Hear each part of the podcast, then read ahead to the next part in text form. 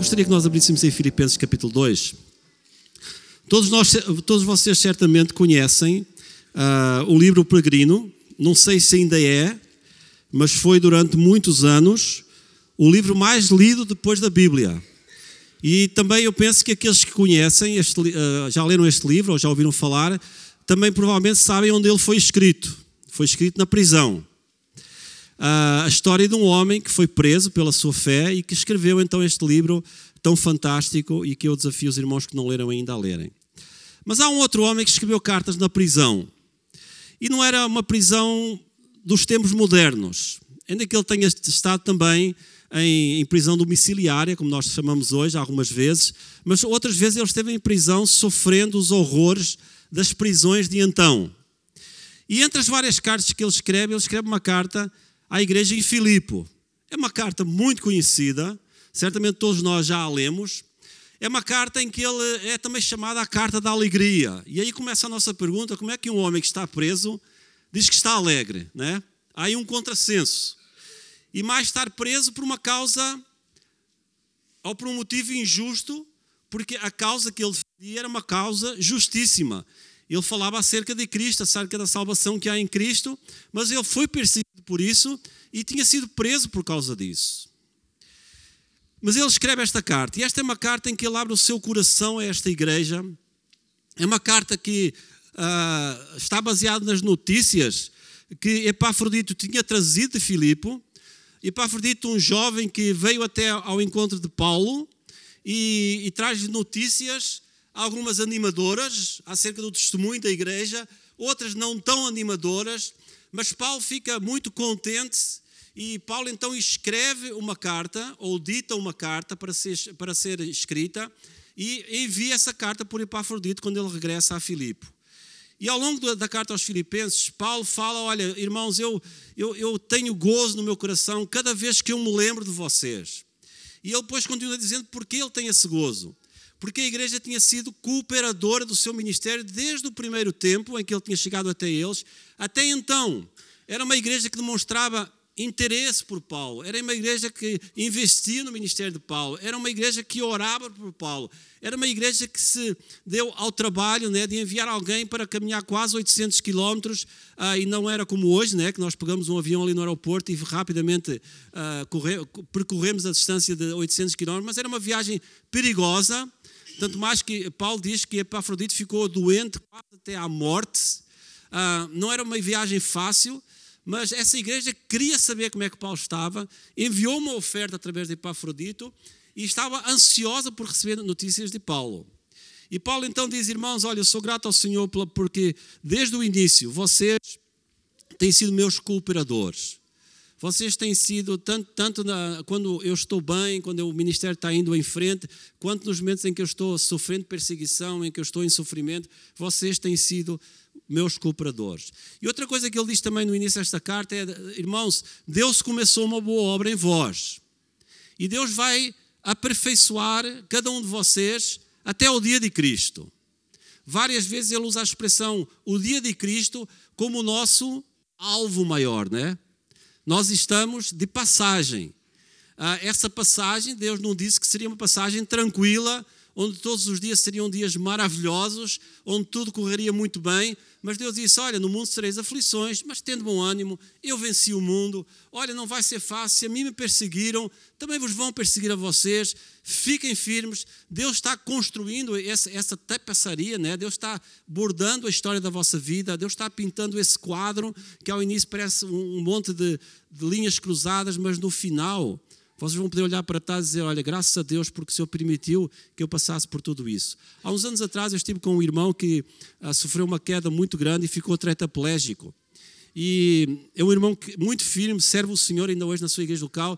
E sabe, eu estava com este irmão logo após a, a, a, este acidente e eu, e eu falei para ele: Irmão, como é que você encara isso? Como é que você uh, vive estes dias em que você está numa cadeira de rodas, não sabe se voltará a andar.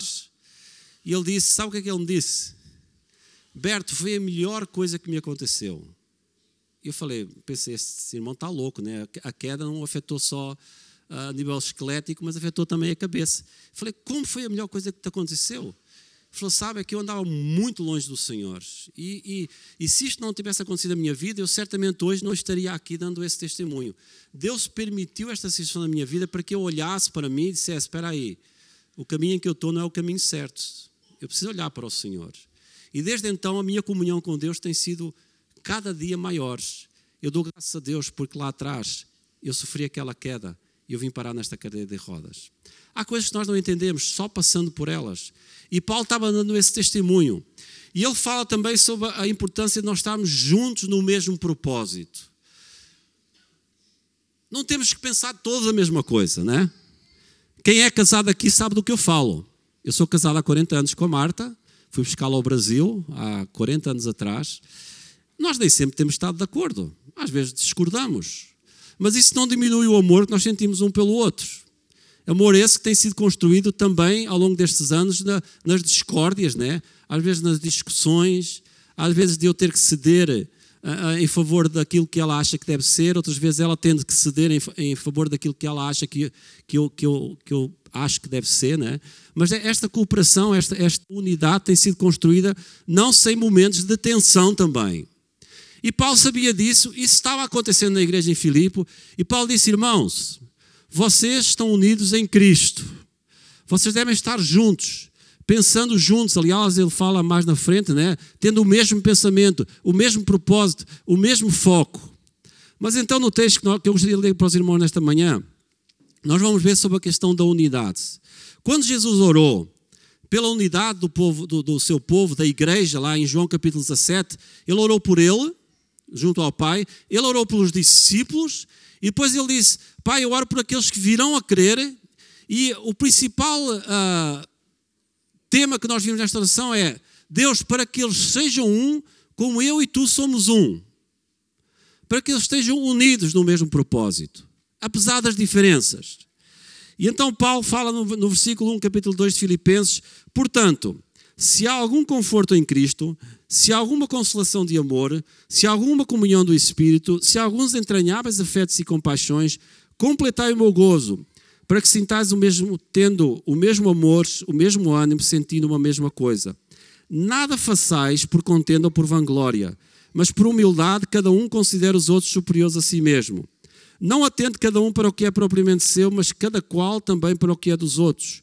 De sorte que haja em vós o mesmo sentimento que houve também em Cristo Jesus, que sendo em forma de Deus, não teve por usurpação ser igual a Deus, mas aniquilou-se a si mesmo, tornando-se, tomando a forma de servo, fazendo-se semelhante aos homens, e achado na forma de homem, humilhou-se a si mesmo, sendo obediente até à morte e morte de cruz.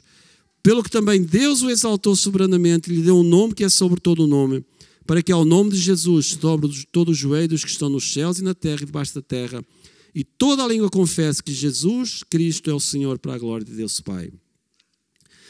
Paulo usa três conselhos, vamos dizer assim. O primeiro conselho é qual é a base, qual é o apelo para que nós estejamos unidos. E Paulo começa por dizer, irmãos, lembre que esta carta é, é escrita a crentes. E Paulo diz, irmão, se a vida que você tem em Cristo se a salvação lhe trouxe algum conforto, alguma paz, uh, lhe trouxe tudo aquilo que você precisava, você precisa agir em função disso. Portanto, se há alguma consolação em Cristo, ou seja, será que Cristo realmente tem consolado nosso coração? Será que nós temos, às vezes nós cantamos um corinho, não sei se é cantado aqui, estou satisfeito com Cristo, não é? porque Ele minha alma salvou. Será que nós estamos satisfeitos em Cristo? Será que realmente Cristo é, é realidade em nossas vidas? Será que nós podemos dizer que nós encontramos o bem maior? Eu lia um, algo sobre uh, Tim Keller, um servo do Senhor que partiu para o Senhor estes dias, em que ele dizia: Olha, mais do que fazer algo para Deus, você precisa encontrar gozo nele. Você precisa encontrar gozo no Senhor. Deus nos usa de formas diferentes mas independente daquilo que nós façamos, né?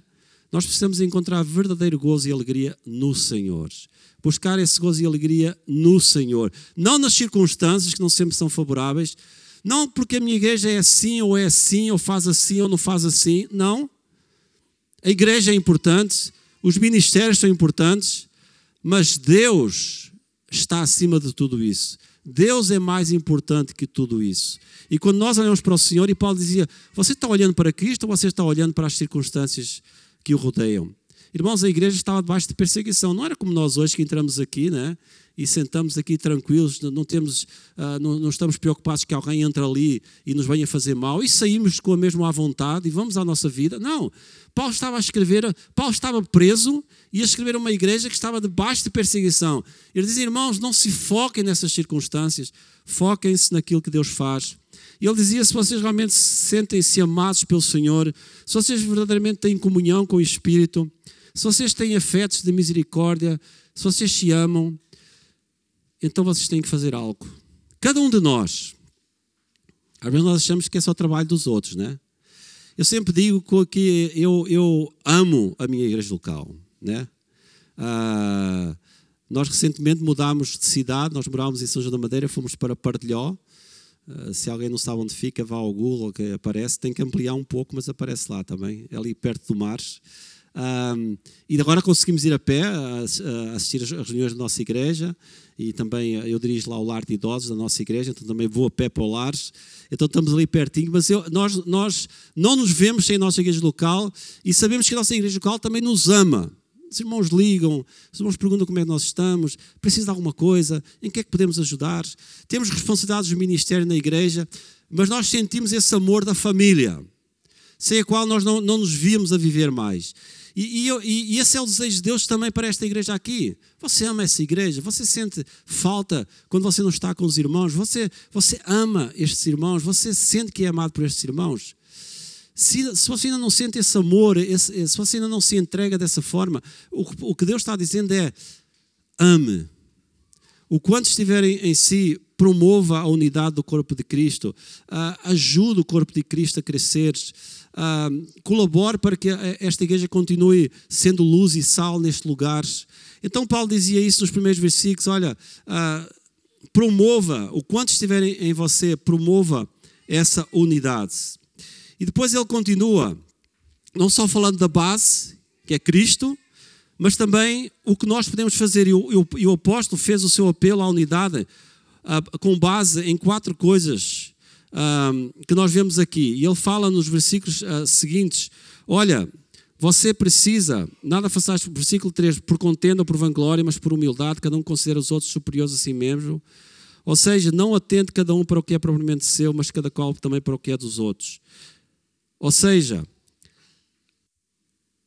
Paulo nos desafia a nós buscarmos a semelhança com quem? Com Cristo. Ser semelhante a Ele. O Senhor Jesus orou por isso, né? Para que nós fôssemos semelhantes a eles. Isso, isso é algo que tem que acontecer todo o dia, todos os dias. Não é só de vez em quando, quando eu venho na igreja e assisto um culto e ouço uma pregação, mas é todos os dias. É tempo com Deus, né? É tempo com Deus. Orando para que o Senhor me ajude a ser semelhante a Ele. Mesmo que às vezes isso traga alguns desafios, né? Uh, Paulo, quando ele se despede de Timóteo uh, e escreve a segunda carta, Paulo está numa situação de partida, Paulo está sozinho, Paulo está abandonado. E é interessante no capítulo 4 ele costuma dizer para, Paulo, e, e, para Timóteo exatamente aquilo que para ele foi motivo de sofrimento muitas vezes. Ele disse: Timóteo, prega a palavra. Prega a palavra, em tempo e fora de tempo. Prega a palavra. Ser semelhante a Cristo é pregar a palavra, não só do púlpito, mas no dia a dia, através da nossa vida. E o pregar as palavras, às vezes, causa comichão nos ouvidos, né? Faz incômodo à vida das pessoas que nos ouvem, mas nós temos que ser obedientes ao Senhor. Quando Paulo fala sobre unidade, Paulo não fala em eu ouvir, abrir mão da, da, da verdade em favor da unidade.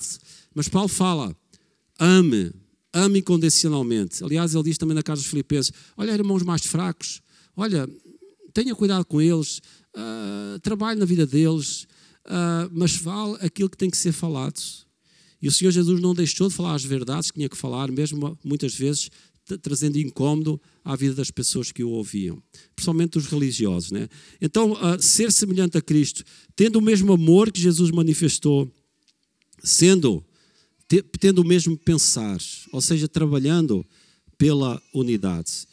E o que é que Paulo continua dizendo? E nós estamos caminhando Avançando. Relendo o versículo 4: Não atende cada um para o que é propriamente seu, mas cada qual também para o que é dos outros, de sorte que haja em vós o mesmo sentimento que houve também em Cristo Jesus. O Senhor Jesus, sendo Deus, o Deus eterno, Criador dos céus e da terra, a palavra diz que ele se humilhou e foi obediente até à morte e morte de cruz. Jesus poderia ter vindo para reinar, como ele um dia virá, mas ele veio para servir. O próprio Deus.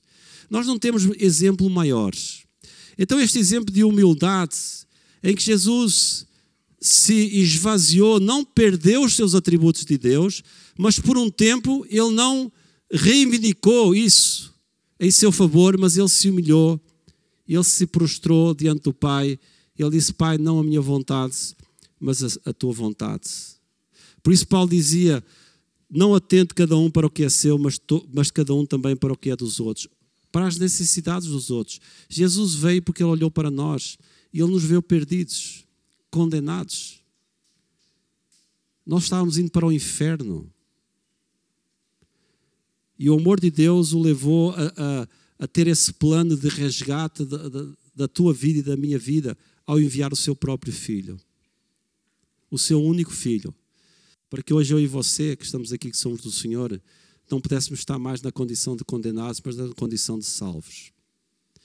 Eu gostaria de fazer aqui um parênteses, porque no meio de um auditório como este, eu falo porque eu, ah, desde criança que eu ia na escola dominical, a minha mãe me levava, mas só tomei a decisão lá de Cristo com 17 anos de idade. E eu dou graças a Deus, primeiro porque Deus preservou a minha vida até então, porque se eu tivesse partido antes para a eternidade, eu estaria em sofrimento terrível hoje.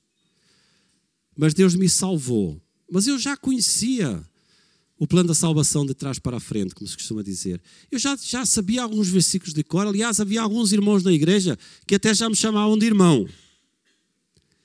Mas eu sabia que não era salvo.